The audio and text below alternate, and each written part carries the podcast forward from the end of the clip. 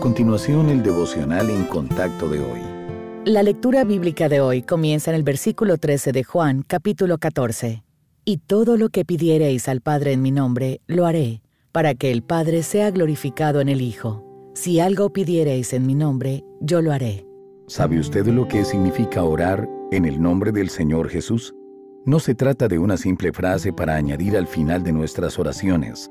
Por el contrario, es un privilegio asombroso dado a quienes conocen a Jesucristo como Señor y Salvador. Una manera de pensar en ello es que estamos orando algo que el Señor Jesús podría orar. Usted debe ser su seguidor antes de poder hacer o decir algo en su nombre. Ya que Dios es santo y nosotros somos pecadores, la única manera de acercarnos a Él es a través de su Hijo, que pagó el castigo por nuestros pecados y nos vistió con su justicia. De manera que podemos traer nuestras peticiones en el nombre del Señor Jesús, quien es el único camino al Padre. Cuando pertenecemos al Señor Jesús, nos acercamos al trono de la gracia de Dios, no como mendigos, sino como hijos amados y coherederos con Cristo.